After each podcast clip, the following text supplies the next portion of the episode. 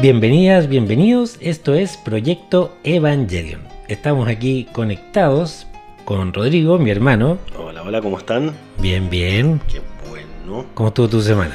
Un poquito accidentada, pero bien. Sí. Con ánimo aquí presentes. Anda dolorido, pero está bien. Sí. Ya.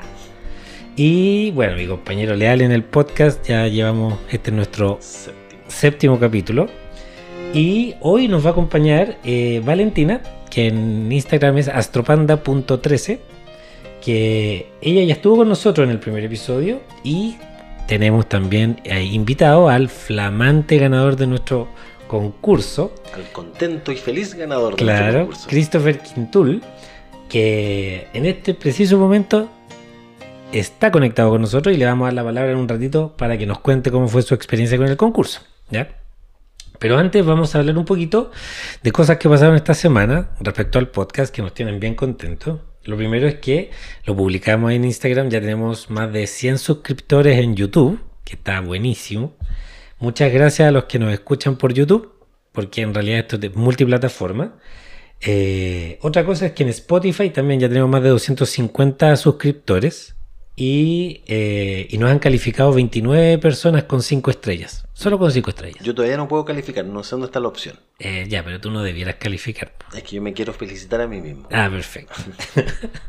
pero ahí la invitación es a los que nos escuchan por el por Spotify que vayan a el canal del, del podcast y si quieren calificarnos bien, nos califiquen bien. Si nos quieren calificar mal, no lo hagan. Absténganse. Absténgase. No, hagan lo que quieran. Y lo otro, contarle, a lo mejor algunos no saben que también tenemos un canal de TikTok, ¿ya? Y en TikTok tenemos 3.400 seguidores, Ha subido como la espuma. Como la espumita. Pero es que porque les gusta estos cortos, estos videos cortos que hacemos del podcast, que tienen un poquito del audio y los hemos subido y les ha ido súper bien.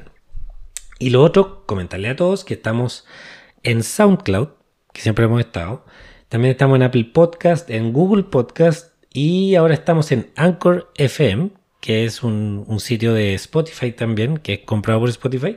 Ahí estamos alojando y se puede escuchar ahí. Y en Amazon Music. Si es que. Así que si quieren recomendar plataformas en las que estamos, son todas esas. ¿Ya? Pasemos al concurso. Eh, lo primero le vamos a agradecer a la infinidad de participantes. Tuvimos comentarios válidos dentro del concurso, más de 120 participantes. Todas personas que se querían ganar la polera de, de, de Goetia Store, que a todo esto agradecemos a Goetia Store, que fue la que se puso, Y confió en nosotros Conf- para este concurso. confió en este proyecto. en este proyecto. Sí. Y nos ofreció esta polera y muy agradecidos, la verdad. Así que compren en Goetia Store, que están muy bonitas las poleras. Y eh, ahora vamos a hablar con el personaje del momento.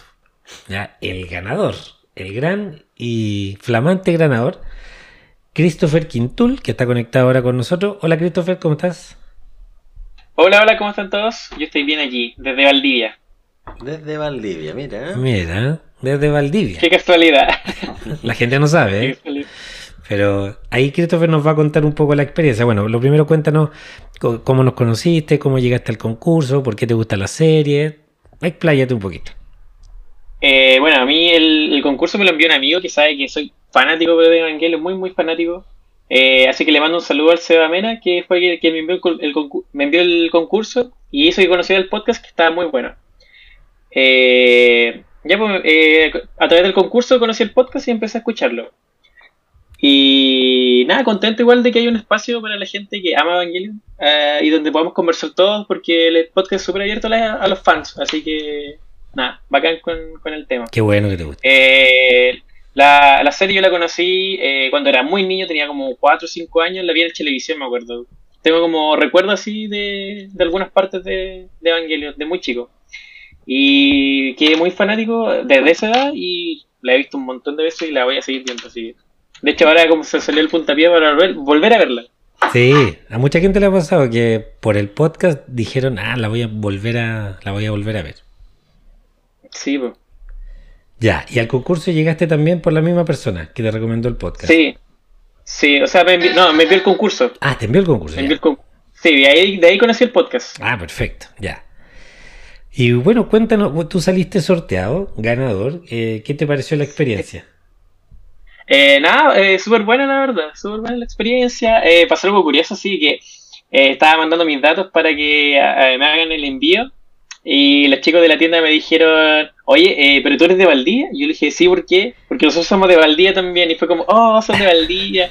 Y me empezaron a decir dónde, como tenían como el lugar donde distribuían. Y me dijeron, eh, y La Teja, que es un sector que queda acá. Y dije, eh, es a dos cuadras de mi casa. Nah. Entonces, no está arreglado. Eh, Aquí, digo al hay, tiro que no aquí está hay arreglado. dos formas de leer esto. O está No, aquí, no, o están los pantallazos que prueban todo. Tú sabes que hoy en día en la era la- de la tecnología todo puede ser Photoshop. en Photoshop. 20. Y es que yo Ah, ocupo, yo ocupo todo 20. trucado, todo trucado. Yo ocupo Ah. 20. No, pero qué buena coincidencia. Más encima, claro, porque ese era un tema. Esta tienda era de Valdivia, nosotros nunca lo dijimos, pero claro, había que costear ahí un, un envío. Pero ah, tú lo vayas a ir a buscar, así vayas a ir caminando a buscarlo. Sí, ya coordinamos con los chicos cuando ir a, ir a buscarlo y súper buena onda, así que y recomendado los productos, están súper, súper bacanes. Sí, súper bonito. Sí. Oye, y bueno, es lo que esperamos nosotros que ya cuando tengas tu, tu polera te saquen la foto, la subas a las redes sociales, no, no etiquetes para poder compartirla. claro, Obvio, sí. Sí, pues. perfecto, perfecto. Ah, sí, la, la bola está muy buena, así que feliz de lucirla. Ya, perfecto. Oye, eh, algo más que quieras decir. Bueno, eh, contarle a todos que Christopher eh, va a estar invitado en unos capítulos más adelante. Pues lo conocimos por el concurso y se inscribió para estar en uno de los capítulos. Ahora lo, lo quisimos tener para que saludara y, pudiera contarnos qué, qué le pareció lo del concurso. Pero, ¿qué- ¿quieres decir algo más? No, o sea, voy a mirar la serie otra vez para ponerme al día y cuando toque hablar del capítulo en cuestión, estar como con la idea fresca. Súper, súper. ¿Algún saludo quieras mandar? Eh, no, un saludo al amigo que me recomendó el, el podcast. Gracias, Así Seba. que. Gracias, Seba. Ya. Perfecto. Espero que Lo- escuchen. lo más grande se va. Sí. Súper. Bien. Ya pues, Christopher, muchas gracias. Gracias por participar. Gracias por... eh, no, y te felicito por, por haber ganado el concurso y la polera. Sí, gracias a ustedes igual, ¿vale? Ya pues, que estés muy bien. Ya. Chao, cuídense. Chao, chao. Ya pues, estamos. Oye, me, me, me coloca, me coloca contento esto.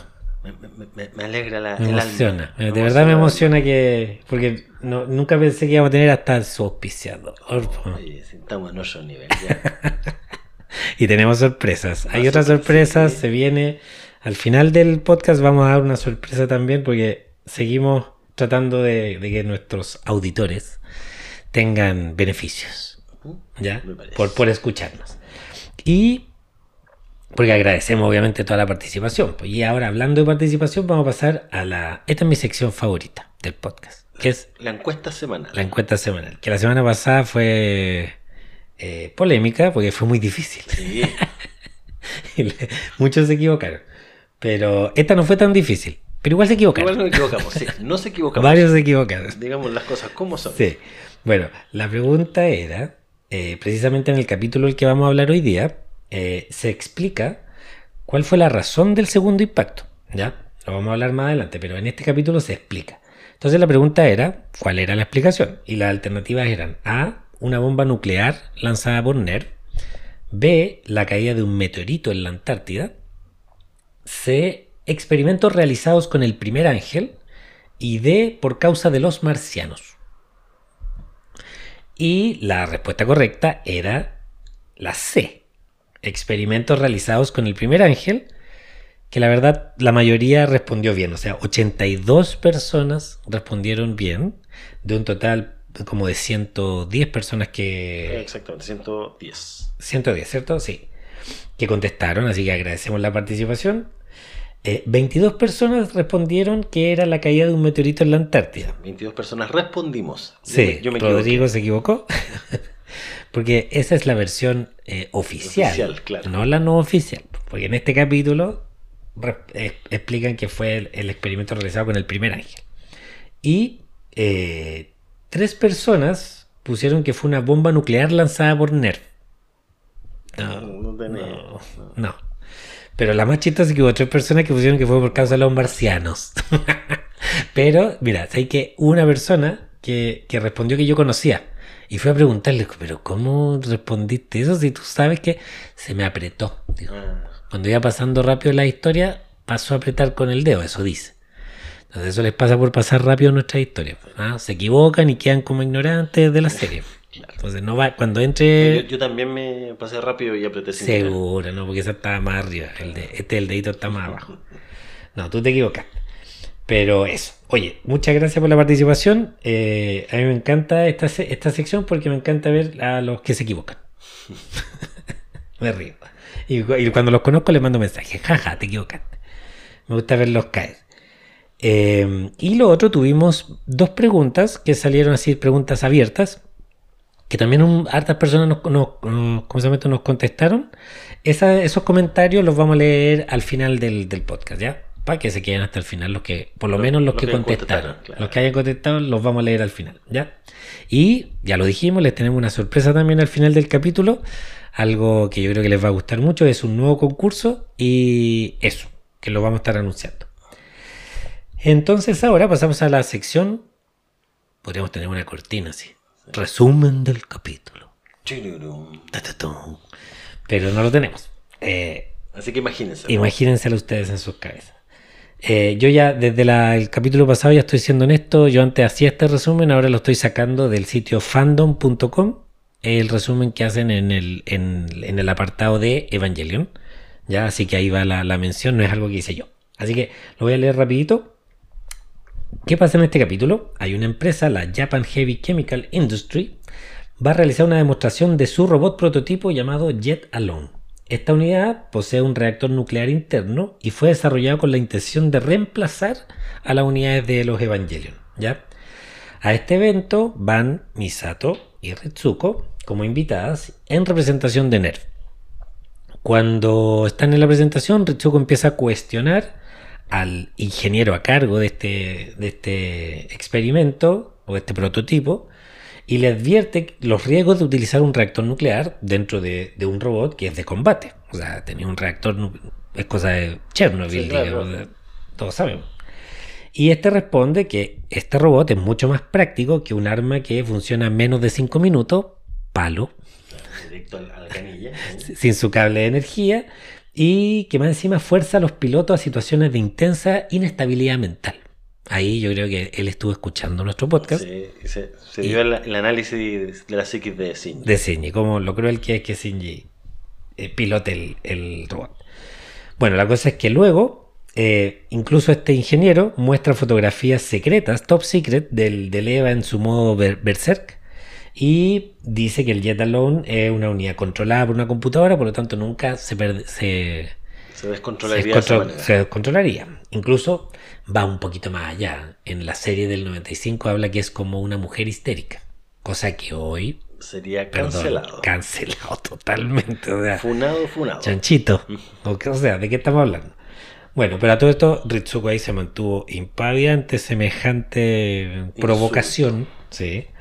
Eh, y este gallo afirma que él revela al- finalmente al público que están trabajando en poder tener un campo AT como el que tienen los EVA y que no les va a llevar demasiado tiempo encontrar la manera de instalar esta cualidad en sus, en sus naves. ¿ya? En ese momento Ritsuko parecía estar un poquito enojada durante el debate, pero Misato se mantenía más bien indiferente. Estaban ahí las dos aguantando esta discusión. Sin embargo, después del evento aparece Misato pegándole patadas a un, a un closet así, pero enrabiada. Con el tipo muy enojado por las soberbias declaraciones del, del tipo. O sea, le cayó como patada. Después, momentos antes de la activación de la prueba del robot, eh, se ve que los sistemas son saboteados y los agentes del departamento, o sea, se entiende que es por los departamentos de inteligencia de NERV. Debido a eso, el robot se sale de control en la primera demostración al público. ¿Ya? Eh, la situación es súper grave porque se pierde control sobre las barras que controlan el reactor termonuclear. Estas no responden y el reactor se empieza a sobrecalentar y ese estallido nuclear eh, parece inminente. Misato entonces, que no tenía conocimiento del sabotaje, decide actuar por su cuenta y llama a Hyuga, uno de los ingenieros de NERV, y le pide que envíe al Evangelion, la unidad 01, y tiene un plan que consiste en acceder al cuarto de control que está ubicado dentro del robot y desactivarlo, ¿ya? Reiniciar como el sistema operativo. Su, el típico. Sí, eh, claro. Apaga y prende. Apaga y prende, el APH. APH, sí. Claro. Luego de solicitar la contraseña al del sistema, porque esto tenía contraseña, Claro. eh, 1, No. 3, 4. ¿no? claro, gatito, eh, le solicita la contraseña al, al ingeniero, Misato se viste con un traje antirradiación y se sube a la nave que transporta a Leva, van volando. Y después de explicarle el plan a Shinji, se, sube a la mano del EVA 01, que, que es lanzado desde el aire para perseguir el objetivo, este Jet Alone. Cuando, cuando lo alcanzan, el EVA eh, lo frena y mete a Misato adentro del, del robot. Finalmente puede acceder al cuarto control, pero descubre que la contraseña no funciona. A todo esto la contraseña era Esperanza. Esa era la contraseña, no era gatito. Y eh, no funciona la contraseña y se da cuenta que alguien al- alteró maliciosamente el software. Ahí se da cuenta que hubo un sabotaje. Entonces Misato intenta empujar las barras de control, estas barras del, reactor termonuclear, pero no tiene la fuerza necesaria para lograrlo. Y justo, esto como en las películas, al, último segundo sí que esto va a explotar. eh, vuelve toda la normalidad al sistema operativo, se reinicia y el robot se detiene. Poco después aparece Ritsuko que le está informando a Gendo que, excepto por la intervención de Misato, todo salió como estaba planeado. Es decir, Esto fue un sabotaje de enero. Exacto. Eh, y después del incidente, el proyecto del Jet Alone fue Cancelado. cancelado. Eso es un poco el resumen de la acción de este capítulo. Vamos un poco a los datos. Datos del oh, lo que siempre pregunto. Tus comentarios de este capítulo. No, lo primero que quería decir es que eh, hay, hay- el comentario que hiciste acerca de eh, las mujeres. Para Sí. ser el año 95, eh, cuando están en esa reunión, hay varias mesas con hombres y las únicas mujeres son eh, Retsuko y Misato. Y ellas las ponen en una mesa así como humillándola, en una mesa gigante, ellas dos así como chiquititas, como que los hombres quieren humillar y al final son ellas las que solucionan, en- entre comillas, sí. el, problema. no entre comillas. bueno, son las que lo provocan y lo solucionan. Claro, Al mismo sea, tiempo. No, pero. De, de Se cara a entiende. estas personas son ellas las que lo solucionan. Entonces, Sí. como que Nerf se quiere mostrar superior en todo sentido frente a. Porque también hablan de que hay otros proyectos que, que están haciendo robots, no solo este, este chino. Ya. Creo que es chino. No sé si es chino. O creo que hay unos chinos que quieren hacer. No me acuerdo bien cómo era la cosa. Ah, no, yo sé lo que está diciendo. No, pero eso son las construcciones de los otros Eva. Sí, pues. Sí. Eso, sí. eso. Sí, pues eso llama la atención. ¿Qué otra cosa del, del capítulo? No, después el, el tema de que Shinji por primera vez ve a Misato como una mujer que como que la ve madura. Claro. Ya no la ve como algo así un desastre, sino que la ve con como decidida y, y- que hace cosas buenas, la ve así como, oh, como con admiración, Sí. más que como la, la- la típica decepción de "Puta, esta cabra que es desordenada, qué sé yo. Ah, perfecto. Sí. Pero después se da cuenta que fue solo en ese momento y sigue siendo la misma de siempre. Sí, pues, sí. No, a mí este, este capítulo en general, cuando vi la serie era como, yo hice este capítulo es como, ¿qué pasó aquí? Como, era, era raro, tenía como otro tono, tenía, era, su- era como de acción pura, este robot así, que hay que, como, ¿y dónde está el ángel? ¿Y dónde está? Pero la verdad que ahora que lo vuelvo a ver, y tiene, tiene hartas cosas de este capítulo que son claves para la historia, y que, y de hecho, es como, es como que trata de pasar piola con esto del robot y la cuestión, pero al final aparecen muchas, hay mucha información en este capítulo. De la, te diría que de los que han pasado es el que tiene más información de cosas así muy claves que van a pasar en la historia. Em, dato así general, eh, la oficina de Gendo eh, se nota que aparece al principio del capítulo y está en la cúspide de la pirámide. De hecho, la pirámide tiene como una línea y ahí están las ventanas de la oficina de Gendo. Y, de hecho la muestran de color morado, como el de Leva. Y tienen el cielo, el árbol de la vida, que un, un- yo no lo conozco muy bien, pero sé que tiene, tiene mucho que ver con, la, con las relaciones humanas y un poco de lo que habla la serie. Eh, me gustaría que alguien espe- espe- especialista en esto nos pudiera explicar acerca del árbol de la vida. Y tiene otra imagen en el suelo que no me acuerdo cuál es, ¿ya? pero que también tiene que ver con, con, con no sé si es religioso o de la cábala.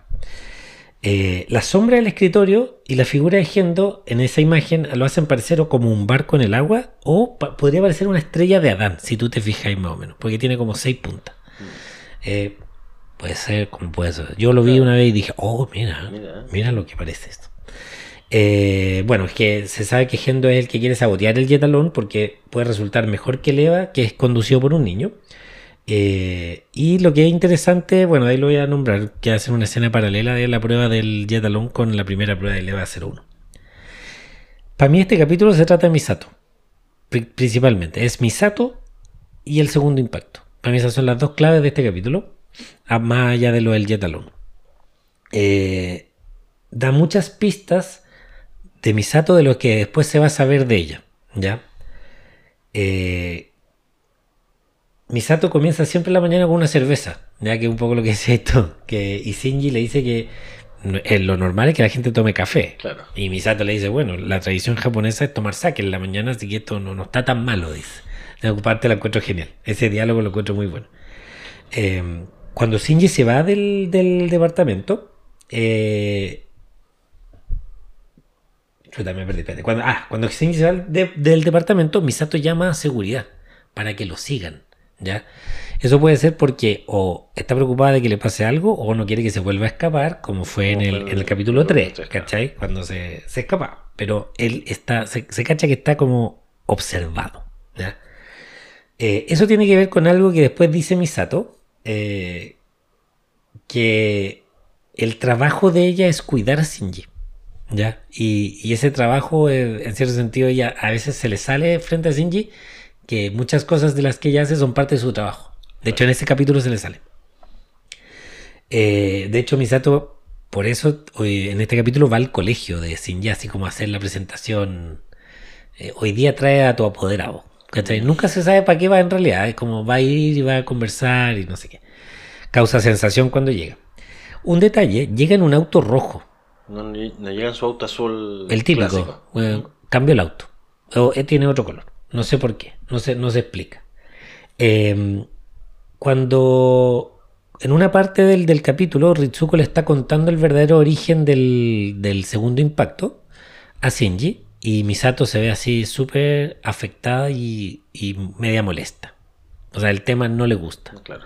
Entonces ahí hay una clave de, de lo que ha pasado o de, la relación que tiene Misato con el segundo impacto, ¿ya?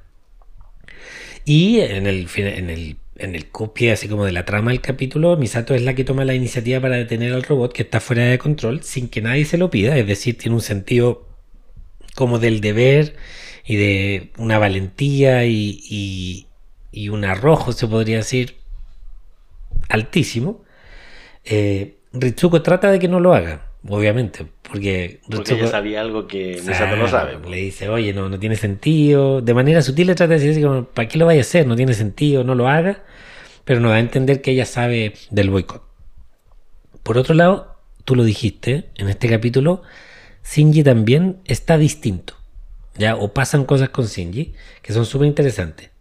Uno, le molesta que Misato sea tan descuidada y desordenada en la casa, porque. Pero además, a Shinji le molesta que su entorno la perciba positivamente a Misato, como que es bacán, es una capitana de Nerv, es lo mejor, es guapa, tiene buen auto. Le molesta porque él conoce como la intimidad de Misato, ¿ya?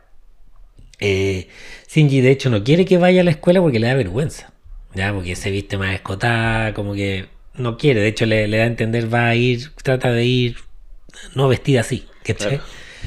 Eh, y de hecho se entristece un poco cuando eh, al decirle que no vaya, Misato le dice, no te preocupes si esto es parte, porque él le dice, no vayas porque seguro tienes mucho trabajo. Y Misato le dice, no, no te preocupes si esto es parte de mi trabajo. Y ahí Shinji, sad, se pone Claro. triste, porque es como, ah, O sea, lo haces no porque quieres. Claro. Es, es tu obligación. Sí.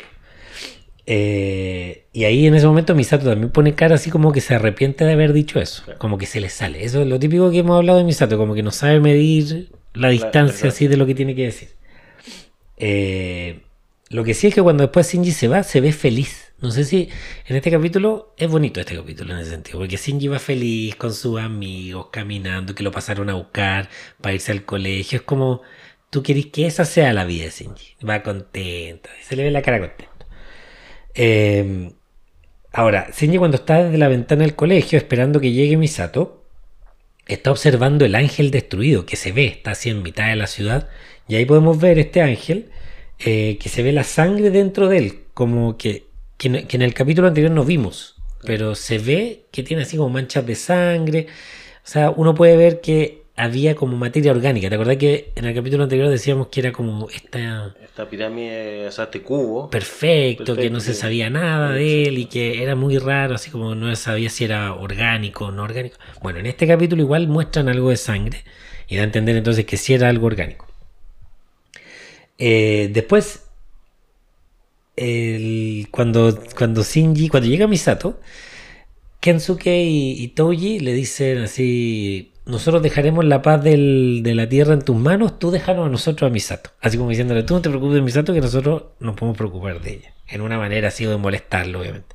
Pero esa, esa, esa frase, que dejaremos la paz de la tierra en tus manos, a Shinji le queda muy grabada, porque en la escena siguiente, Shinji se está preguntando qué son los Eva.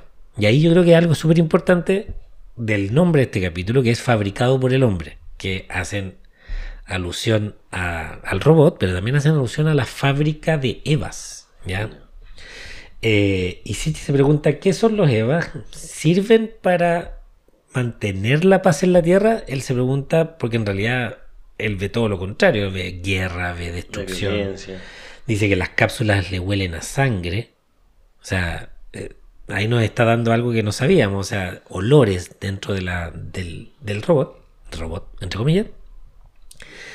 Pero a pesar de todo eso, dice que él se siente seguro dentro del EVA. Y ahí hay otra clave que todavía no lo había dicho nunca. Y que era algo que nosotros nos preguntábamos un poco en el, en el, en el, podcast. O sea, todo el sufrimiento que le produce todo eso, pero él sigue pilotándolo. Pero lo sigue piloteando porque él se siente seguro dentro de Eva. Y, en este capítulo lo dicen ahí y lo dicen más adelante también Misato. Eh, ahora, hay un momento en que Shinji está leyendo, eh, porque él se pregunta, no sé nada de Eva.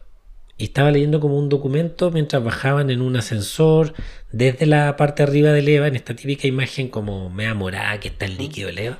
Y van todos los ingenieros de NERV conversando. Va Hyuga, va mm, Ritsuko, Misato y se me olvidó la, niña, ¿cómo se llama?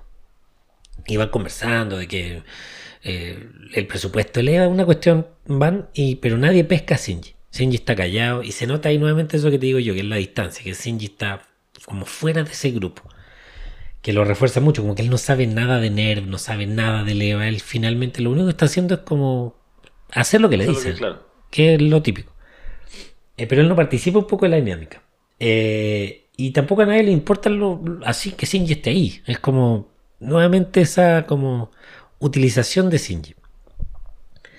Y cuando Misato al día siguiente despierta así formal, eh, bien, bien como preparada para ir a esta presentación del, del Yetalón, Shinji queda así, Shinji y Pen que tú te preguntas, quedan así los dos boquiabiertas con, con la, la apariencia de Misato.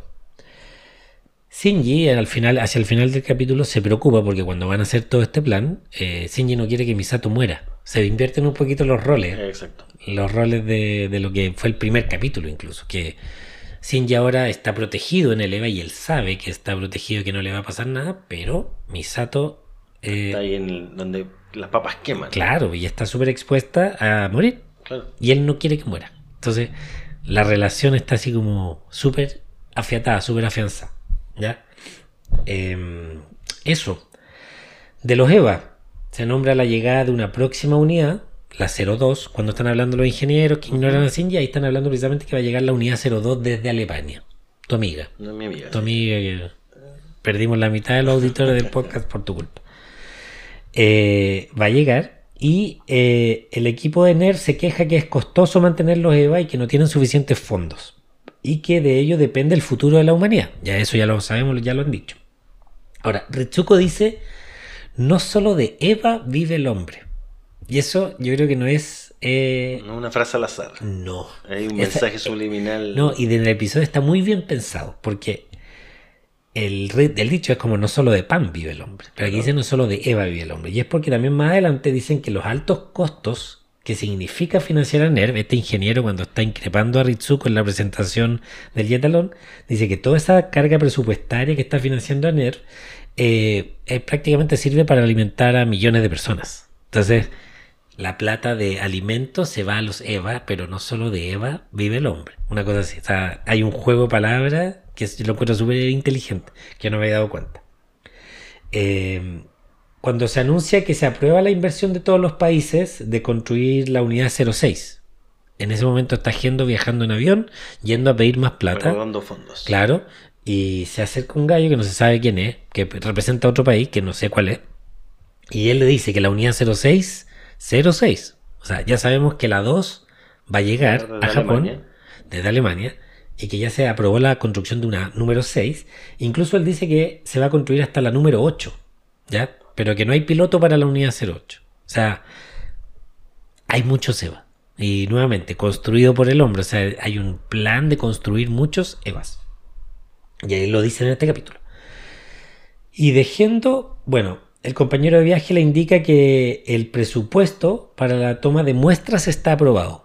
Yo creo que ahí hay un tema, la toma de muestras. Que eh, yo creo que ese punto se conecta con el núcleo del ángel que encontraron en el eh, cuando vencieron al segundo ángel. El segundo ángel. Sí, era el segundo ángel. Sí, que estaban revisando el- la pelotita roja cuando... Correcto. El tema de las manos, sí. Sí, era el segundo. Eh, y Gendo responde que al consejo le interesa su supervivencia y que la meta les afloja la billetera. Eh, el regreso a Los Ángeles es parte de clave para el plan. O sea, estudiar a Los Ángeles es parte clave. ¿Ya? O sea, tienen algo que ver. Y eh, Gendo indica que Los Ángeles han regresado y que la única opción es vencerlos. El compañero que está en el avión con él dice, indica que no quiere que se repita el segundo impacto. Entonces, nuevamente la clave de después de lo que dice Ritsuko, que fueron Los Ángeles los provocadores del, del- segundo impacto y que nadie quiere que eso vuelva a pasar. Es decir, podríamos decir que la, la guerra esta de los Eva y los Ángeles es una guerra porque no se vuelva a producir el segundo impacto, no por vencer solamente a, los- a, a los Ángeles, ¿ya? Se podría decir, según lo que tenemos ahora por... Ahora, el segundo impacto que dicen fue causado por experimentos realizados con el primer ángel, que eso ya lo dijimos en otra cuenta, que, se encon- que fue encontrado en la Antártica. Entonces sabemos que hay un primer ángel. Que no sa- o sea, sabemos que hay un primer ángel, pero no sabemos quién es. No. O sea, cómo es. No. Y la serie parte con un tercer ángel. O sea, Nos falta descubrir cuál es el Nos falta un segundo ángel. Eso es importante. Matemática pura. Y eh, bueno, lo que dijimos, NERV existe entonces, como que lo que se deja entender, existe para que, en- yo creo que para, el- para la, es que esto tiene tantas capas, pero para la capa de los, de los que saben un poco más que el público general es para que no ocurra el tercer impacto. Para eso existe NERV. Claro. Pero no es solo eso. Hasta el momento es para eso. Es para eso, ¿ya? Eso como así desglose de lo que, de, las- de los muchos datitos que se dan en, en, En este en- capítulo. en este capítulo, que ya lo viste. Yo creo que es de los más largos así análisis de De datos, sí. y pasa piola el capítulo. De hecho, hay se- mucho que yo no me he dado cuenta. Claro, pero así hay mucho. Y yo creo que se me pueden hasta haber pasado. Entonces, vamos a pasar ahora al análisis. Eh, vamos a, a invitar ahora a Valentina, que se nos eh, inc- se incorpore al, al podcast. Eh, Valentina, ¿estás por ahí? Estás sin micrófono. Ahí sí. Ahora sí. ¿Cómo, estás? He volvido. Ah, He he vol- volvido. he- Bienvenida nuevamente. Bienvenida. He volvido, he Sí. vuelto. Yo sé que he vuelto, ah, no me vayan a, a funar ahí por hablar mal, pero a mí me encanta decir, he volvido. He volvido. He vuelto en gloria y majestad, porque el público lo pidió. Ah. Mira, tiene, tiene, es bonito que hayas vuelto, porque tú fuiste la primera Ah, que confió, gracias. quiso estar en el primer capítulo y, y ahora por un, por un impas que tuvimos, parece que la persona que iba a venir no pudo, o sea, no parece, avisó con tiempo que no podía, tuvo un problema, va a venir más adelante, pero le preguntamos a Valentina y inmediatamente dijo que sí, sin ninguna condición, no pidió incluso aumento de sueldo. No, fue Ni- directo. Directo. dijo, Aumentó el sueldo consistente en en nada. nada, en cero. En doble nada. En doble cero. Así que muchas gracias. Oye, No, aquí. Siempre apañando, ustedes saben. muchas apañando. gracias. Oye, eh, cuéntanos un poco, antes, de nuevo, preséntate, porque a lo mejor alguien todavía... ¿Qué sonó? Ah, fue Siri, me sonó. Eso, te escucho, dice. Sí, anda, anda, Anda- metiendo la cuchara a la anda- Siria ya. Sí, A mí igual me pasó. sí. Ahora antes de grabar. Es que hasta Siri está interesada en el podcast, ¿viste? ¿Cierto? Sí. Oye, eh, cuéntanos de tipo, porque yo creo que en el primer capítulo así pasó medio rápido, los nervios del primer capítulo. Y... Sí, eh. Ya, bueno, me presento nuevamente. Yo. Siri, por favor, déjame presentarme. ya, bueno, me presento nuevamente. Soy Valentina, eh, soy profesora de inglés. Eh, estoy apañando aquí a los chiquillos, Juan Pablo y Rodrigo, desde el primer capítulo, capítulo 1 del podcast, eh, porque también soy una súper gran fanática de Evangelion, a quien quiero mandarle un saludo nuevamente al tocayo de Juan Pablo, o otro Juan Pablo, Juan Pablo Álvarez, un amigo de, la vida, y él me metió en esta, en esta serie, en todo lo que se llama, todo lo que es el universo Evangelion es gracias a él, así que a él le debo toda esta participación, el interés y las chorrocientas mil veces que me he visto la serie. Así que gracias Juan Pablo, gracias a ustedes también por invitarme nuevamente, dejarme participar, es poder exponer todas mis ideas raras, locas y teorías conspirativas respecto a la serie. Y eso.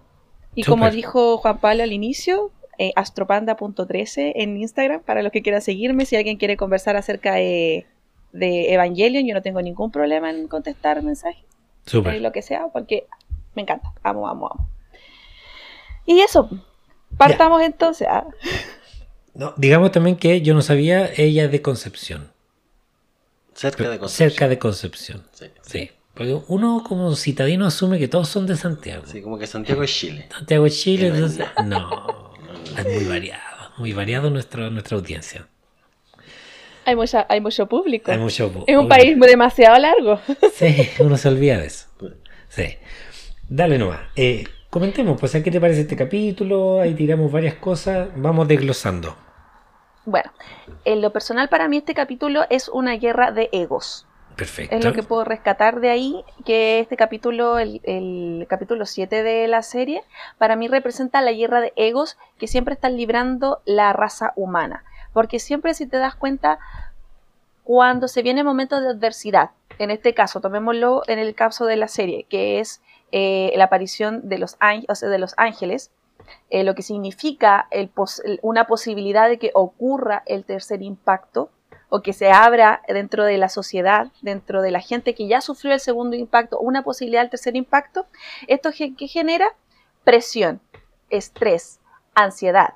¿Y qué hacen los gobiernos frente a esto? Como lo que puede también tomarse frente a todo lo que son situaciones de riesgo o guerras, sobre todo, por ejemplo, lo que vemos ahora eh, que está ocurriendo en el mundo, que es súper triste. Sí. Eh, ¿Qué intentan hacer?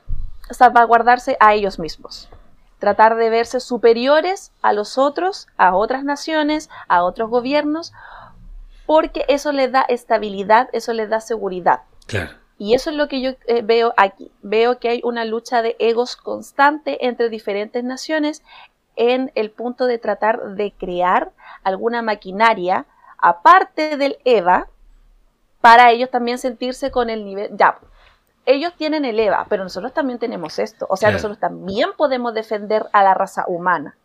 Sí. Pero es simplemente eso, estar tra- tratar de instintivamente, frente a todos estos malos sentimientos que genera una situación de estrés como lo es, en este caso, tomándolo desde la serie, el ataque de un ángel, el posible tercer impacto, es como me salva, me, me siento seguro haciendo esto. Aunque sabemos que tal vez no vaya a tener los mejores resultados, pero ya digo, ya tengo algo, o sea, me puedo defender con esto. Claro. Y lamentablemente, nunca, por lo general, estas ideas como rápidas, locas, medias impulsivas, nunca son, tienen buenos resultados. Sí. Pero me- gusta que lo asociáis a, a emociones, ¿ah? Dijiste el, el estrés, la angustia, que para mí, eh, no, yo no lo había visto así, pero creo que tiene mucho que ver porque esta, esta serie para mí trata siempre de las emociones humanas. Y lo que tú estás describiendo es como, incluso como dijiste, súper actual. Onda, como hoy la humanidad reacciona ante la amenaza de un otro, el poder, la angustia de ser invadido, de, de perder poder, de, de ser visto como débil, todas esas cuestiones de nuestra sociedad. No, me encantó que, que lo, lo asociaste, yo no lo había visto. Pero mira, fue súper, o sea, no sé si tal vez será como, no sé, esto eh, en base a mi emocionalidad, ¿Mm? pero yo lo detecté este tipo de cosas, eh, los gestos, que a pesar de que sean dibujos, ¿Mm? eh, los gestos que generan los personajes, las miradas de Misato, Mm. las reacciones de Shinji, esto, las miradas de Ritsuko también, eh, todo este tipo de cosas como que te va dando ese tipo de señas, pequeñas señas emocionales. Por lo menos yo lo pude leer por eso. Y ahí yo empecé como, entre comillas, a tomar todo lo que es la trama, el plot del capítulo y llevarlo tal vez a este análisis que es como un poco más social, un poco más como político, por decirlo de alguna forma Sí. porque también tiene mucho que ver eso. Entonces, por eso yo lo este capítulo, más encima, incluso en la mitad del capítulo, cuando tú llegas así como al título que te sale en inglés, sale a Human Work, Claro. un trabajo humano, que se puede tra- literalmente. Entonces, como, ¿qué es más humano que luchar, que la lucha de egos? Que tratar de uno verse más superior al otro. Sí, sí. No, súper interesante eso. Y, y concuerdo contigo de que eh, esta serie se va en esos casi fotogramas de, mi, de cambios de expresión, porque yo lo he notado mucho ahora. Yo parezco enfermo, así le voy poniendo pausa así cuando voy viendo el Cuadro capítulo. Casi que cuadro a cuadro. A ver, ah, mira eso, cambió. Movió una ceja. Que para mí no es, no es aleatorio. O sea, como tienen poquito tiempo, es una serie que tiene capítulos cortos. Pero fíjate que en capítulos cortos pasa mucho. Mucho, sí. Y muchas, como decís tú, muchas emociones, muchos cambios, o sea, y mucha... Es como que encuentro que están tan bien percibidos los temas humanos que aquí estoy de acuerdo contigo que así como si fuera, ¿cuál es la palabra del día de hoy? El ego humano. Porque está así en todo, ¿ah? Desde, desde la vergüenza que siente Shinji por Misato, que le da vergüenza, que, que ella que es tan exuberante, tan con tanta personalidad, etcétera, etcétera, y él que es tan introvertido, le, le da vergüenza. Eh, los egos, como lo- lo- los compañeros de Shinji haciéndose los machitos, déjanos a nosotros, a Misato, que es un cabro chico, y te va a pescar, ¿cachai? Pero igual, los pasado a egos. leche, mocoso. Claro. A tomarte la, la mamadera, mejor será. Más encima me da risa. O sea, perdona, Dale, disculpa dale. que te interrumpa. Me da como un poco de risa, así como la, la actitud de los compañeros de Shinji, así como te dejaremos, así como al unísono, te dejaremos la, la, la seguridad del mundo en tus manos y nosotros cuidaremos a Misato. Claro. Cabro chico, no te podías. No. Cabro chico, estáis pas- Ponte en contexto, niñito. Me da ganas de mirarlo así Claro. como si yo hubiese sido su profesora y le hubiese dicho, niño, ponte en contexto. El mundo está a punto de acabarse y tú más encima pensando en esas cosas, preocúpate por vivir el día y ver si vas a vivir mañana. Adolescentes. Sí, Adolescente. adolescente. Tienen 14 años, tienen por dónde. Eh, Hormonas. Hormonas, sí, en el Hormonas, aire. hormonales. No, y muestran, ojo, hay un detalle, porque están todos ahí babeándose y hay dos segundos en que muestran a las niñas todas así paradas mirándolos la misma actitud, así como, ¿qué es? Estos gallos depravados, ¿cachai? Sí, el- pervertidos, le dice la pervertidos, jefa de la clase. sí, Mira, sí. Estúpidos pervertidos. Y es como, pervertidos, sí. Eh, yo no sé de eso porque mi colegio era Éramos de puro éramos de hombre. puro hombre. No tuvimos. no- No se daba. No se daba esa O cosa. sea, éramos igual de estúpidos, pero no Pero teníamos. del, del fútbol. Del, también, no, pero también del otro. Pero no teníamos compañeras que nos dijeran depravados. O sea, nos, nos faltó alguien que nos retara. Sí. Eh, pero eso, la, el ego en este capítulo, efectivamente, eh, por ejemplo, también se ve, qué bueno que lo pusiste, yo no lo había pensado, pero se ve en el. Cuando Gendo está hablando con este representante de algún país en el avión, y dice como que ya todos están convencidos de, de construir el EVA 06, excepto Estados Unidos. Obviamente, el, el- el ego de los egos, pues, ¿cachai? Pero dicen igual va a terminar cayendo, o sea, lo más probable es que acepten porque ya todos están en esto, todos se quieren subir como al carro de, de la victoria, de la victoria. o estar con el arma poderosa. Y la O ambición ser también. parte de la construcción del arma más poderosa. Exacto, exacto. Y que ya vienen, que, que ellos, el que está hablando, quieren integrarse en el número 8. O sea, como que todos quieren ser parte así como del equipo ganador. Claro. Exacto. Sí. Todos Mira, quieren ser también- salvadores. todos quieren ser salvadores y ser salvados, porque lo dicen ahí, es como salvarse el, el culo. po, O sea, en Los Ángeles, el gallo dice, no queremos que se produzca un tercer impacto o que se repita, perdón, el segundo impacto. Entonces es el miedo, en lo que decís tú, si lo dijiste súper bien, es como el estrés, la angustia, es lo que hace que de pronto empezás a tener estas reacciones de que tu ego, tú quieres acaparar. Mira, es como la gente en el supermercado. Hoy me voy a meter las patas de los caballos. cuando pasa, cuando pasa, qué sé yo, lo del estallido. ¿Qué es lo primero que pasa? Acaparar las cosas en su Todos vacían los supermercados. Pero esa, esa, ese instinto de sálvate tú mismo, ¿cachai? El resto no importa. Si me voy a dar 80 kilos de harina, me llevo los 80 kilos. ¿Para qué? No sé por qué todo le dio por hacer pan. Eh, pero ya, me estoy metiendo la pata a los caballos. Pero es eso, el instinto humano ante la angustia, como dijiste tú, Valentina, el estrés, La incertidumbre. la incertidumbre, aparece el ego, el yo, el salvarme yo, el ser yo, pero y no pensar en los otros, no pensar en el resto. Buenísimo. No, Sí, po. y por ejemplo, disculpa. Juanpi. em, por ejemplo, yo estuve viendo el capítulo ahora mientras venía para camino a mi casa.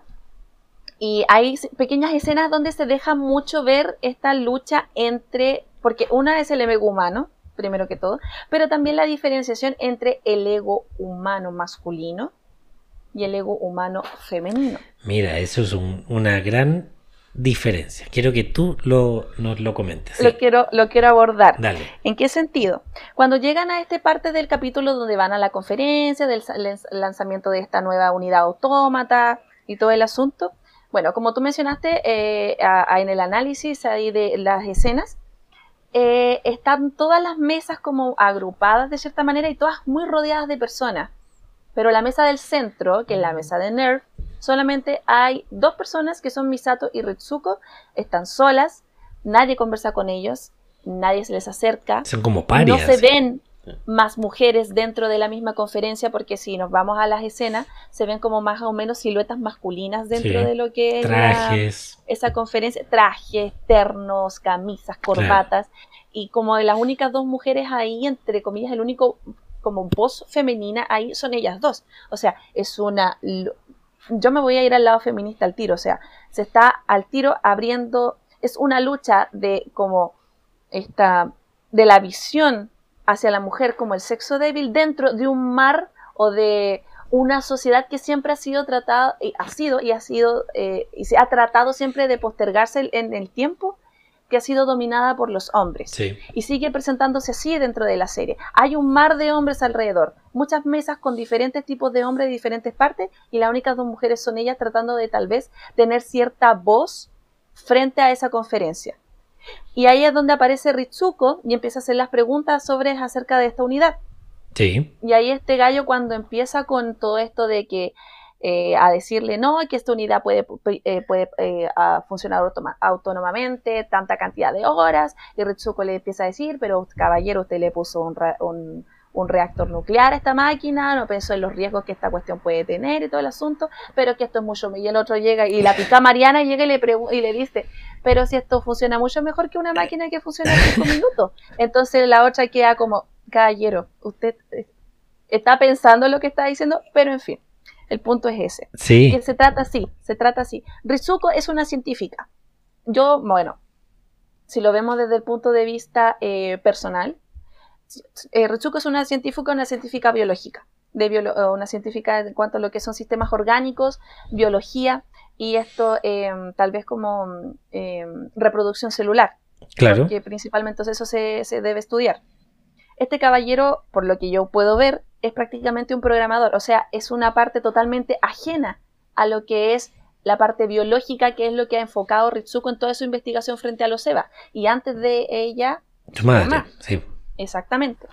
Entonces, eh, ahí chocan dos cosas muy opuestas, que es lo que es el avance tecnológico con la evolución humana o la evolución eh, animal, por así decirlo. De hecho, Entonces, hay una parte que el gallo dice, porque es súper interesante lo que decís de, este punto de vista, que es también como el tecnócrata versus el científico, que también en una película de ahora hace poco lo, lo planteaban, que era Don't Look Up, que estaban como los tecnócratas, ¿cachai? Que buscan eh, como lo, lo que brilla o lo, lo que vende versus la verdad, lo científico. Pero hay una parte en que el gallo dice que Nerd es iluso en confiar en los corazones de niños para salvar a la humanidad. Yo no lo puse ahí en la frase, pero cuando el gallo está hablando y habla de los pilotos, habla, ah, dice una parte así, que es como, no, puede- no puede ser que Nerv confíe en los corazones de los niños. Hay una frase así súper puntual de eso. Y yo creo que esa es la, la- lo que me, La clave. lo que me, y lo que me evoca lo que estás diciendo tú, que hay una Mm. confrontación de dos visiones del problema, en donde, y que ta- tú efectivamente, el, todos los estudios biológicos y de la, de la configuración del EVA y esta sincronización de las almas del piloto con las almas del EVA y todo eso, se contrapone con la visión súper tecnócrata y, y, y pongámoslo así, masculina, de no, voy a hacer un robot nuclear. Así, eh, yo lo reduzco la solución del problema a eso, un autómata. Y, Y si te das cuenta, esa solución igual es bastante sencilla, por así decirlo. Porque ¿qué él dijo? ¿Qué pensó él? Vamos a hacer un, un, un- un robot más o menos similar a lo que están haciendo, está haciendo Nerf, que son los EVA. como una copia. Pero este robot, la cualidad que va a tener que va a poder funcionar mucho más tiempo.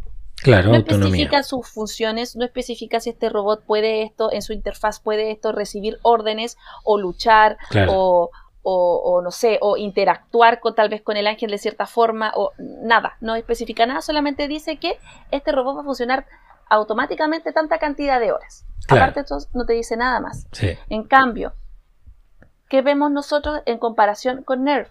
Nosotros vemos humanoides, vemos tecnología avanzada, vemos sincronización humano-humanoide, una cosa así, Sí. sincronización neurológica, sinapsis, procesos cognitivos. El EVA aprende, el EVA siente, el EVA se conecta con su piloto. Entonces es mucho más difícil, es mucho más eh, integral todo lo que puede ser la, uh, la utilización del EVA o la concepción del EVA para NERF y también para la raza humana. En cambio, la otra es como una solución muy simplista. Es, co- es como la del, la del mundo normal, así como. El parche, una cosa así, es como Sí. un parche. Es que el a mí que- me gusta hacia dónde va la conversación porque es como que lo del EVA es, es como la solución evolucionada. Sofisticada, así Sofi- como mucho más claro. trabajada. Pero también tiene que ver, si uno ve más adelante hacia las series, que tiene que ver porque tiene un, un- va a tener un rol y un, un- una complejidad mayor lo que se quiere hacer con esta, este sistema de robots que se están constru- construyendo. Exactamente. Sí. Y lo otro que, eh, claro, en inglés dice a human work, que es como un trabajo humano, el trabajo humano, lo, lo que hacen los humanos, que es distinto al título que le ponen en español o la traducción que es construido por los hombres, que es otra cosa. Sí. que es- hay muchas cosas que se pierden en la traducción, pero a mí esta serie, por ser una, una serie que apunta a lo humano, eh, tiene eh, desde el título, lo- el, A Human Work es como, como lo que ha construido el hombre, a, dónde lo ha llevado, a dónde lo ha traído. Hay varios detalles aquí que yo investigué también.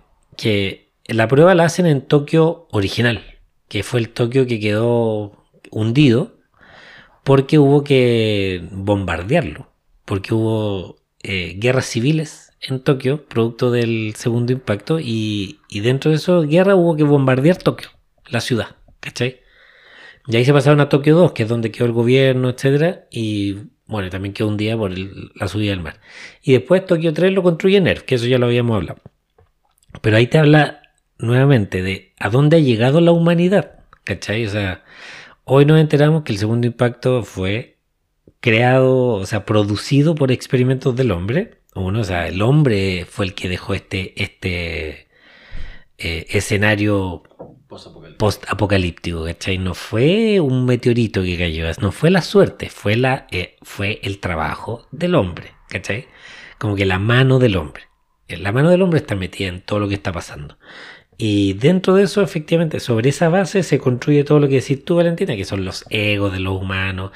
Y finalmente a lo que, a lo que lleva todo esto es al sufrimiento de las personas, ¿cachai? Que para mí es el tema, lo dije en el, en el cero, meridiano de esta serie. Es como cómo las relaciones entre los hombres de la humanidad producen sufrimiento, sobre todo en estos personajes que son los, los querubines de la serie, que son los pilotos de los EVA. Estos niños de 14 años que son adolescentes y debieran estar jugando y no salvando a la humanidad.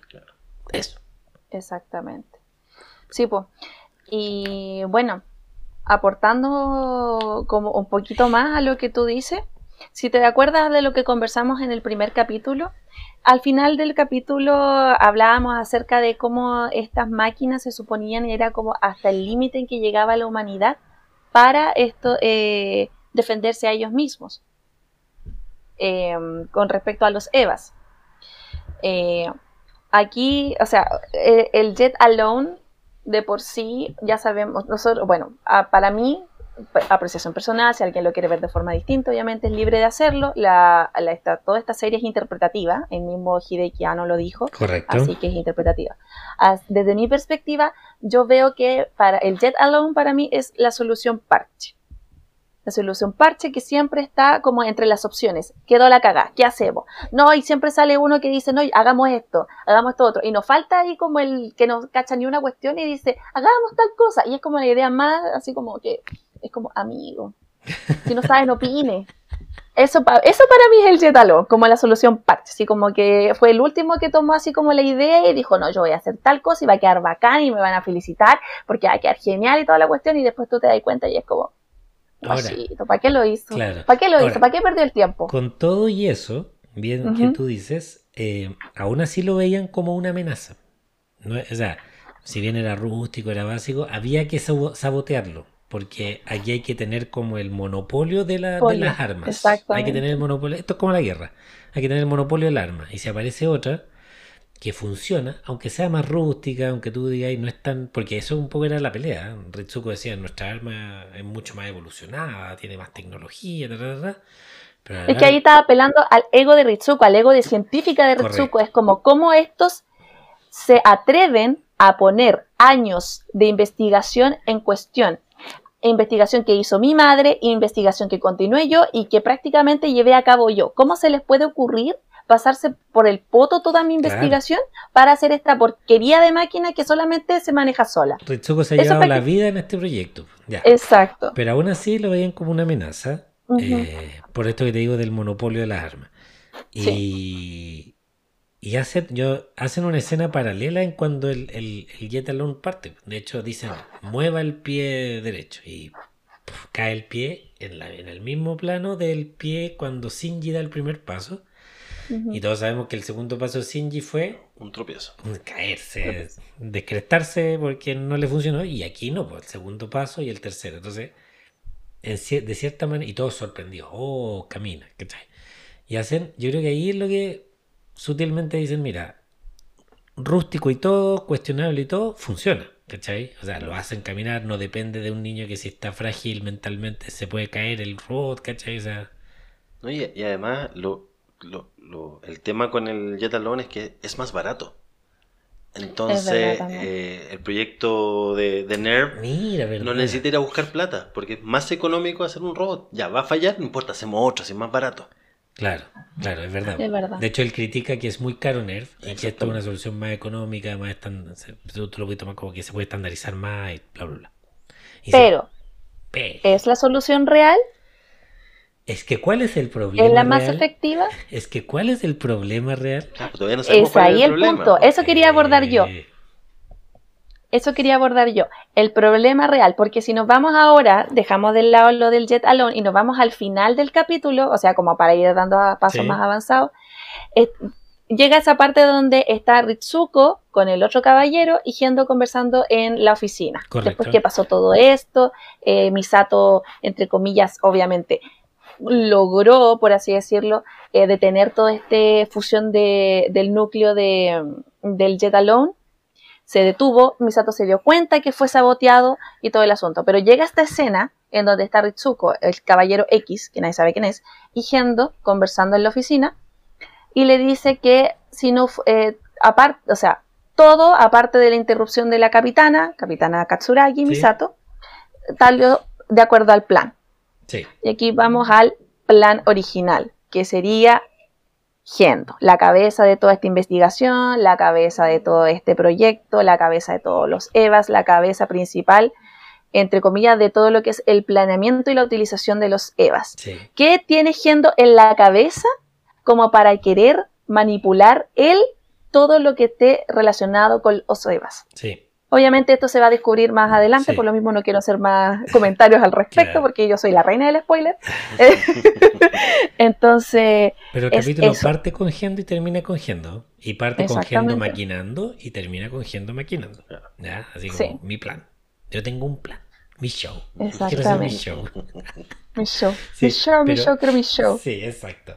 Pero ahí, ya, vamos vamos a eso. Vamos a eso que a mí me gusta mucho también ya leer eh, de la trama. Aquí ya no estamos hablando del fondo, de la- así ponernos eso. De la trama, que también es, es que es lo que me gusta de esta serie que tiene muy buen guion aparte. Como si, pues yo digo que tú lo podéis ver como lo que es nomás la historia, y la historia es muy buena.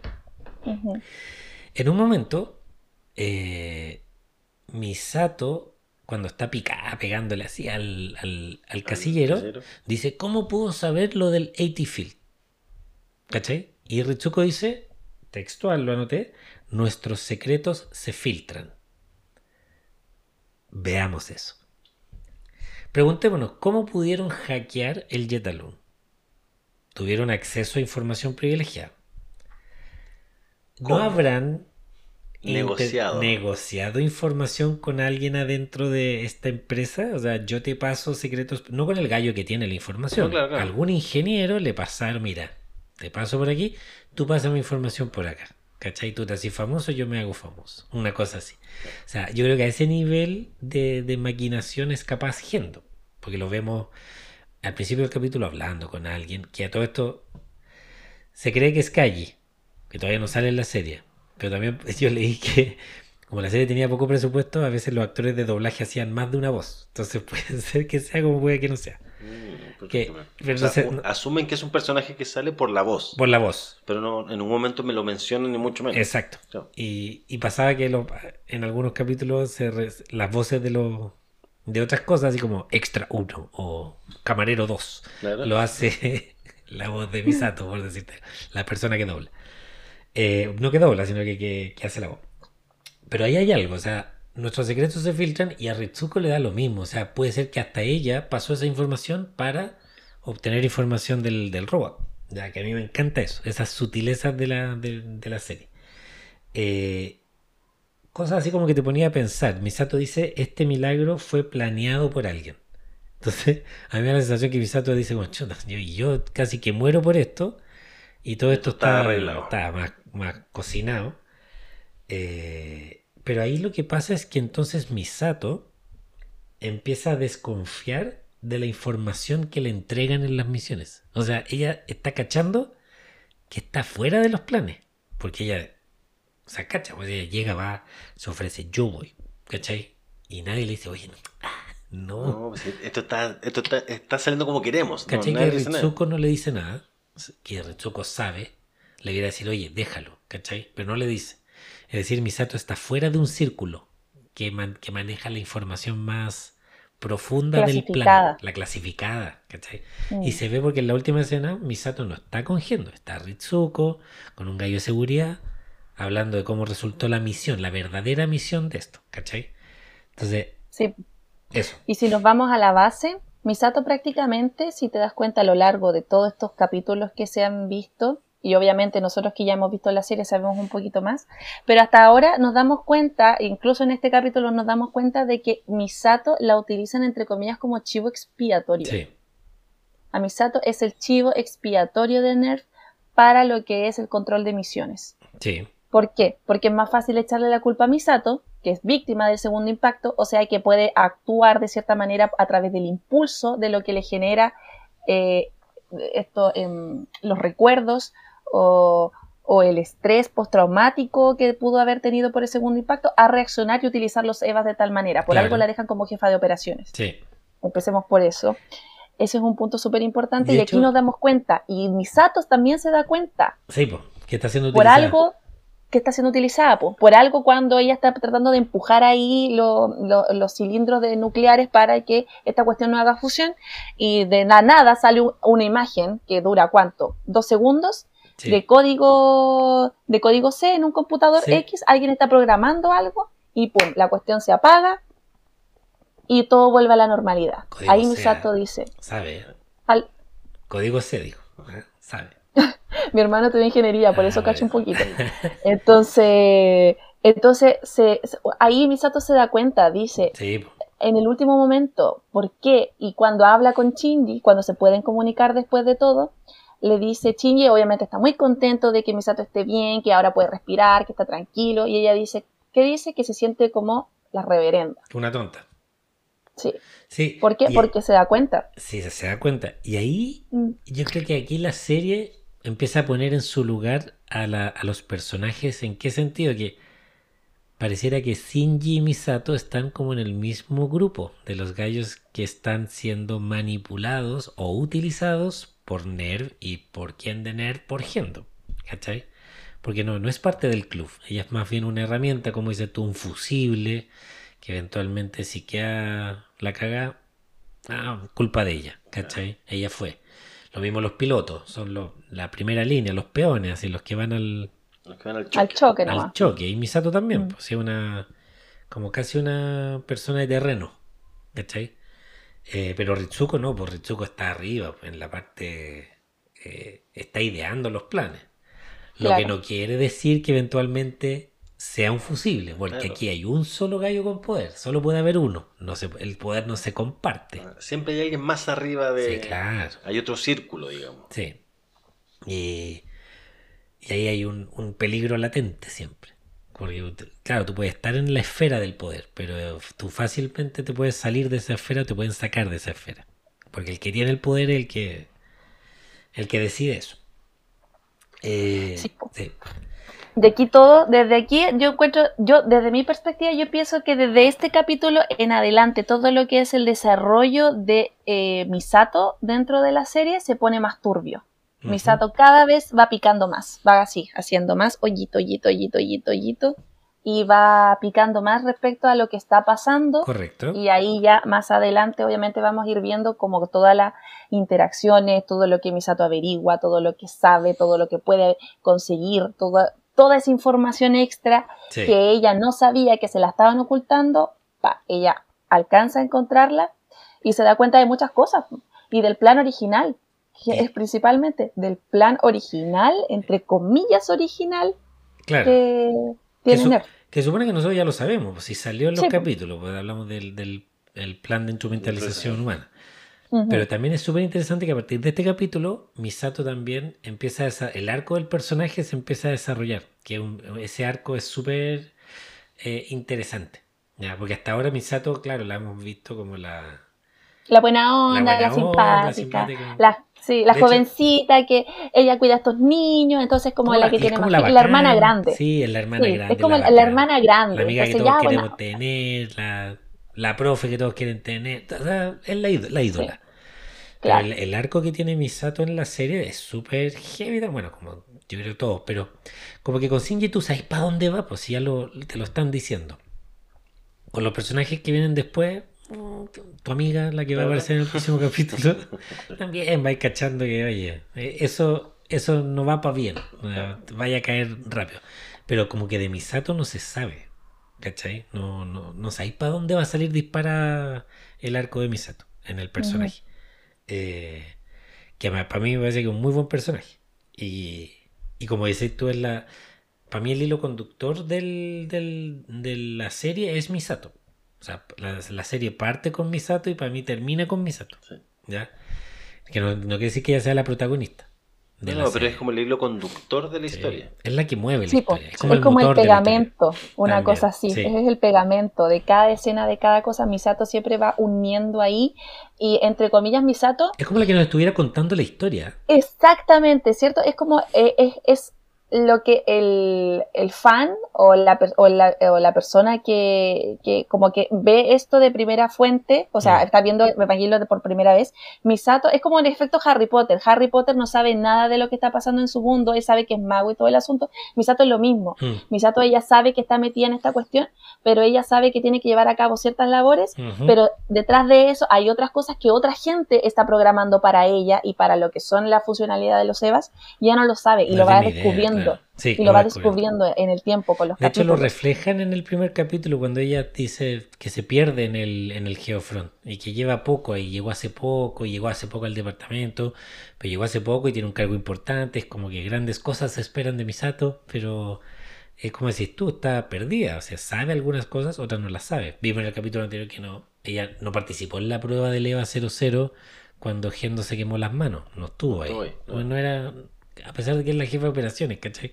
Mm. Como que mm, es interesante eso. Me- yo- y que yo Sí, y se le va maquillando y, se, y me da risa porque Misato cada vez está mucho más aguja al saber tal cosa y le van maquillando cositas, así como le dice, no, Misato, te vamos a dar esto, en otro capítulo más adelante parece que la ascienden, cosas así, y todos la felicitan y ella está muy contenta y toda la cuestión, pero ella se da cuenta, no es tonta, o No. sea, tiene un instinto, algo le dice.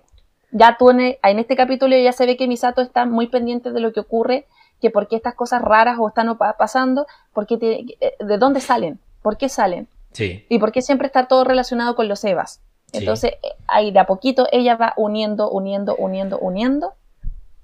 Ahora, Y- ojo que tampoco, esto yo lo digo porque sé lo que viene después, pero tampoco se sabe cuáles son las motivaciones de Misato de estar en Nerf, que después se sabe también. Y tiene que ver con un poco con lo que nació en este capítulo, súper incipiente, que es cuando empiezan a hablar del segundo impacto y ella se incomoda y está mirando como para el lado y es un, un recuerdo que no le es grato para ella. Ahí después se, se- se sabe que el segundo impacto para Misato fue determinante en su decisión de entrar a Nerv. Por algo. Sí, es verdad. Sí. Y más es- esa parte también a mí me genera así como cierta incomodidad. O sea, yo me doy cuenta por la... Es un dibujo. Es súper difícil Sí. leer expresiones corporales frente, sobre un dibujo porque los dibujan de esa manera. O sea, tal vez ellos quieren que tú percibas ciertas cosas de ellos, no se sabe. Por eso yo digo todo esto, lo que mencione es interpretación Sí. mía.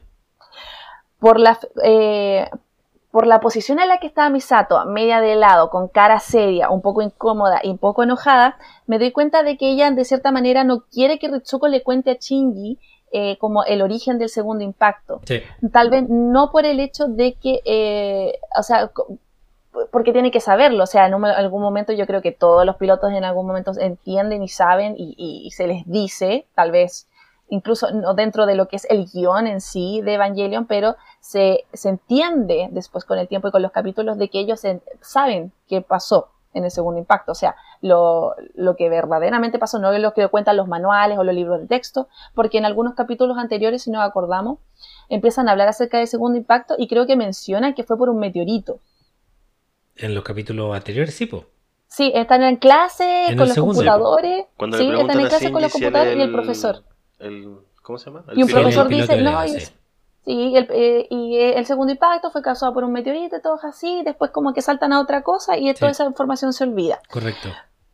Pero mm, eh, ella tal vez no quiere que Shinji sepa tal vez del segundo impacto porque tal vez es una puerta a abrir un trauma que tiene ella son, con su pasado. Y Mitsuko, en su rol de informar este tipo de cosas, porque ella es la científica a cargo, es la que sabe como todo el proceso este, biológico de los Eva obviamente tiene que informarlo, y por eso siento que esa como eh, posición corporal de Misato da a entender de que ella también se siente muy incómoda con que Sí, se mencione sí. esa parte, esa De parte hecho- de la historia de ella también. Sí, yo de- si te interpretaría el gesto es más de incomodidad y luego de enojo. Y, yo creo que se dice un poco, es como que ella no, no quiere que Shinji sepa mucho más. Y no debiera saber eso. Y Shinji en un momento lo dice, así como, yo no sé mucho de los Eva, no sé mucho de nada de lo que está pasando acá. Y da la sensación que Misato quiere que eso se mantenga así, como un poco para que no se contamine de lo que ella está contaminada. ¿Ya? Ah, Exactamente. Te la tiré, te la tiré, te la tiré ahí. te la tiré. Pero sí. Sí, pu, y si te das cuenta, a lo largo de toda la serie, Shinji como que nunca entiende qué pasa. No. Shinji siempre está como pajarito ahí. todo. Él espera, él espera órdenes, él espera que le digan lo que tiene que hacer, él espera que le digan dónde tiene que moverse, todo. Sí. Shinji prácticamente no se cuestiona nada. Shinji lo que siempre está pensando, entre comillas, interpretación, vuelvo a insistir, esto es solamente interpretación personal, él siempre está pensando en su relación, en sus relaciones intrapersonales. Siempre está como muy pendiente de eso. Cómo se lleva, qué percepción tiene Rey de él, ¿Qué percepción tiene Misato de él? ¿Qué percepción puede tener su papá de él ahora que está en NER, él como piloto y que lo necesite todo el asunto? Siempre está pensando en eso. Sí. Él no está interesado en saber lo que pasa detrás del trasfondo, por qué nacieron los Eva, de qué nacieron el segundo impacto. No le interesa. No. A él solamente le interesa saber si la gente lo tiene considerado, si lo quieren, si lo aceptan. Claro. Entonces, ahí hay, hay, hay demasiadas temáticas, como siempre lo hemos dicho desde el capítulo 1. Tiene muchas cosas de trasfondo. Sí. Y bueno, vuelvo a mencionar, esto es solamente interpretación personal, teorías locas que a una se le ocurren, porque una también ah, puede estar igual de, mal de la cabeza que Shinji, quién sabe. Yo creo Pero que ese, ¿eh? es el, sea, al final, es el punto. yo creo que los que, los que se. Los que entienden a Shinji están mal de la cabeza. Algo les pasa. No. No, pero lo, lo que pasa es que Shinji al final refleja lo que yo creo que todos fuimos en alguna etapa de nuestra vida, o a lo mejor todavía. Si, si no es un mal motor de vida el, el, el querer agradarle a otros. Yo no, no lo demonizo. O que, o que te importe mucho lo que piensan otros de ti. Está bien, o sea, yo creo que es válido que pase. Y en este caso Shinji, con su carencia de afecto, con, ma- con mayor razón. Eh, y por eso es tan humana la serie. Insisto, así siempre me encanta decir eso. Es muy humana la serie. Por eso, porque tú te reflejas en ese personaje niño estereotipo de 14 años japonés que, que, que de alguna manera traspasa la pantalla y te hace sentirte de alguna manera identificado con él. Valentina. Levantó la mano. No, se le apretó. Se, le, se nos desconectó la Valentina. Algo le pasó. Ya, mientras vuelve, eh, yo no sé si tenía un tema No, iba, iba a acotar dos cositas del, del capítulo. La primera es que a lo mejor, como estamos hablando de esto que Shinji no sabe eh, y, y Misato no quiere que sepa, Sí, a lo mejor no quiere que sepa porque un, un alma ignorante es más fácil de manipular. también. Entonces así, si tú no le cuentas lo que realmente pasó, es más fácil llevarlo a lo que tú quieres y no Sí. te lo va a cuestionar. Eh, no- claro, no va a ser. No genera resistencia. Exacto. También puede ser. Bueno, y lo otro que no mencionamos en el capítulo, que me gusta mucho esa imagen, es cuando termina esta misión de apagar el reactor, Sí. esa mirada que se da Shinji con, con Misato, que en esta ocasión Shinji el que está desde arriba, mirándola ahí hacia abajo, y se sonríen y Misato le hace así como lo- los deditos para arriba. Sí. Eh, es alegre. Sí, Ay, es bonito. es bonito. Que El, el el capítulo tiene varias escenas bonitas, se podría decir, de. de por ejemplo, la última también. O sea, a mí me gusta mucho cuando él va, Shinji va contenta, así, sonriendo con su amigo. Y en la última escena, que no la habíamos comentado, eh, que él nuevamente está así medio despotricando contra Misato porque todos la ven así como súper ideal y él ve que es súper desordenada y le dice a ellos y ellos le dicen qué envidia Shinji y él dice ¿por qué? porque tú tú ves a la La verdadera, verdadera Misato, Misato, sí. ¿ya? porque tú eres parte de su familia y ahí nuevamente Shinji hace como que está así como clink y ríe y ahí termina el capítulo y es también súper bonito como que este es un capítulo donde Shinji fue feliz De hecho, yo creo que de aquí en adelante Shinji es otro personaje. Sí, po. O sea, él, eh, empieza a evolucionar Shinji, así como también Misato empieza a evol- evolucionar en su arco. Shinji empieza ya como a, a crecer y bueno, miren los nuevos personajes y empiezan todos estos temas de Shinji más adelante. Sí, efectivamente. Oye, la Valentina parece que se nos fue. Pero yo por lo menos estábamos ya en, en la última. Sí, claro. Así que vamos a ver si vuelve. No volvió. Se nos fue. Se nos fue. A lo mejor se le acabó la batería, el notebook. Se le acabó el plan de datos. Claro. La, la- la tarjeta TLP, La- ¿Qué? ¿Qué es la TLP? la que compráis para llamar por teléfono. Tarjeta larga Ah, distancia, parece algo así. que- carné al piso. Pero terrible. Niños. Eh, eh, pregúntale a sus papás. Pregúntale a su papá. Sí. ya mira, yo había dicho dos cosas, que al final íbamos a leer eh, algunos de los saludos y, y respuestas que nos dieron, así que voy a hacer rapidito, pues ya para variar se nos pasó la hora volando. Habíamos preguntado eh, de este capítulo, el 7, que, qué es lo que más les gustaba de este capítulo. ¿ya? Y las respuestas las tengo aquí, a ver. No es esta aquí. A ver, Bárbara Carey, que fue, Bárbara estuvo con nosotros en el capítulo pasado, dice lo real de la vida de mujer adulta independiente. Y dice, sí soy. Ella se siente identificada, yo creo, con Misato, la vida de adulto independiente. Turbo Andrew, que también estuvo con nosotros, eh, que Misato es la mejor waifu. Yo tuve que investigarlo, porque yo dije, ojo, yo dije que yo no soy un experto en anime. No, Yo tampoco soy menos. un fanático de Evangelion, pero las waifu son esos personajes femeninos que siempre que aparecen te encanta que aparezcan. ¿Cachai? Es como el personaje femenino favorito de una... que el término viene como de waifu, de wife en inglés. Pero no tiene que ver con, con eso, sino que es como ese personaje carismático femenino de la serie de anime que a todos les cae bien. Ahí él dice, Misato es la mejor waifu. De hecho, Confirmo. Co- Yo también confirmo. Y incluso metí a un sitio web X que hacía el ranking de las mejores waifu y ponía a Misato como la número uno. Así que Estamos bien. yo estoy de acuerdo con Turbo Andrew.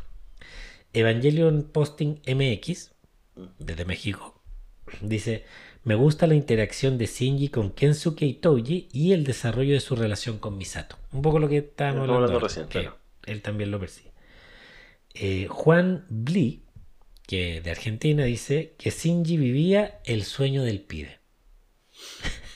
¿Qué es lo que le dicen los compañeros de Claro, Shinji? Te ahí viviendo. Uh. Sí. Sí. Y después hay uno de Me gusta Rey Chicuta, no chiquita, que no lo entendí, que no, no entiendo. Dice, voy a leerlo textual, dice, el falso compromiso de Shinji y cómo se trata de aseotar a sí mismo. Yo creo que da para un análisis profundo, que lo veremos en otro capítulo. sí. ¿ya? No en este. Yo voy a ver si para el próximo lo puedo hacer.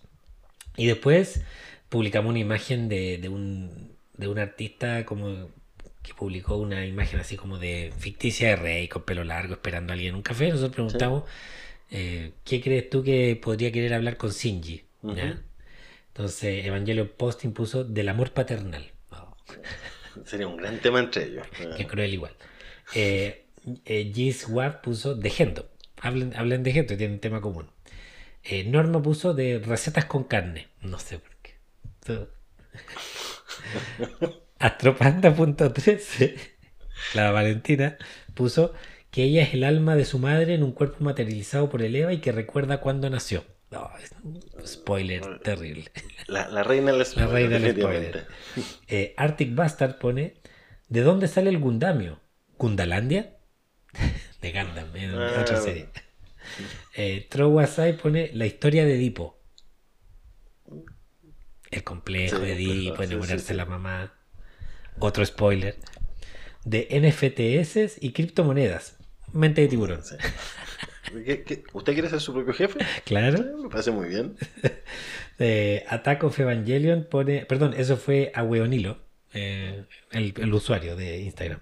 Attack of Evangelion puso de acerca de la teoría de la relatividad. Se fue en la profunda. Y tengo. Oye, sí, aquí respondieron mucho. Eh, Enzo Canavesio puso estabilidad emocional. Jaime Navas puso si le gustó el manga. Vaca Sinji Posting puso de si Chile clasifica al mundial o no. Eh, y está difícil. Está difícil. sí. Jimena puso regalos del Día de la Madre. Oh, Pero para qué. pero para qué tanta crueldad. Perro Andaluz puso. Oye, weón, te dijimos con la suga que tiraran la cadena después de ir al baño. Oh. Perdón, perdón. perdón. Está bien. Juan Bli pone: Podría hablar sobre Pen Pen. ¿Desde cuánto existen los pingüinos de aguas calientes? Es un tema interesante, tema, sí. un tema. Y Marion Le Boursier puso sobre cómo superar traumas. Es un tema importante. Yo, si, si, si hubiese que le quiero ganar, a mí me gustó el de regalos del Día de la Madre, Sí, porque bien. es negro, es negro. Y lo de que, que con la azúcar le dijeron que tirara la cadena. Bueno. Está bueno. Yo creo que algo que le podrían decir, efectivamente. Ya, Está muy buena la respuesta, chicos. Sí, se pasaron. Y lo último, la gran sorpresa, el, tenemos, vamos a tener un nuevo concurso. Es otra tienda. Es otra tienda. Otras personas que confiaron en este podcast para eh, regalarle algo a los oyentes. Exacto. Así que eh, la tienda se llama Addiction Shirts. Vamos a publicar el, el enlace, vamos a hacer toda la publicación. Todavía, esto es una primicia para los que están escuchando, para que se preparen, tengan listo ahí todo lo que puedan porque va a ser similar al concurso anterior, solo que ahora con Addiction Shirt, que tienen otro tipo de poleras de Evangelion súper bonitas, yo ya las vi, y vamos a sortear una de esas poleras al ganador, ¿ya? Así que motívense, participen y cuéntenle sobre todo a todos los que puedan contarles sobre este concurso. Ojalá que sean solo idealmente eh, fan de Evangelion. No nos molesta si son a lo mejor Sí. otras personas, pero que a lo mejor se encantan con este podcast y, y les gusta la serie. ¿ya? Eh, pucha, lamentablemente Valentina la he visto que se ha tratado de conectar como 10 veces y no, ha podido. No puede. Algo pasó, pero agradecerle mucho a Valentina. Parece que nos va a poder dejar sus palabras al cierre. Y no sé si nos trajo un poema. No sé. A lo mejor después lo puede mandarnos un audio y lo subimos al, al Instagram. Correcto. Así que eh, yo te dejo la palabra para que te despidas. No, por mi parte, como todas las semanas, agradecerles la audiencia, que cada vez somos más eh, gente que participa en este proyecto, que cada vez está más entretenido y, y no, pues seguir creciendo y ojalá seguir escuchándonos. Súper. Y yo también, muy agradecido. no, lo, siempre le digo a Rodrigo, lo que más me gusta de este podcast es hacerlo. Lo disfrutamos mucho, hoy día nos reímos mucho también y agradecemos también a Valentina que, que no- nos ayudó en, en esta necesidad de tener a alguien. Así que nada, pues nos vemos, o sea, nos escuchamos la próxima semana. Les deseamos que tengan un buen fin de semana porque esto lo escuchan los viernes o sábados. Claro. Así que pásenlo bien. Y atentos a las redes sociales Sí, porque para que viene- estén pendientes con el concurso. Así es. Un abrazo, que estén muy bien. Nos vemos. Chau. Chau.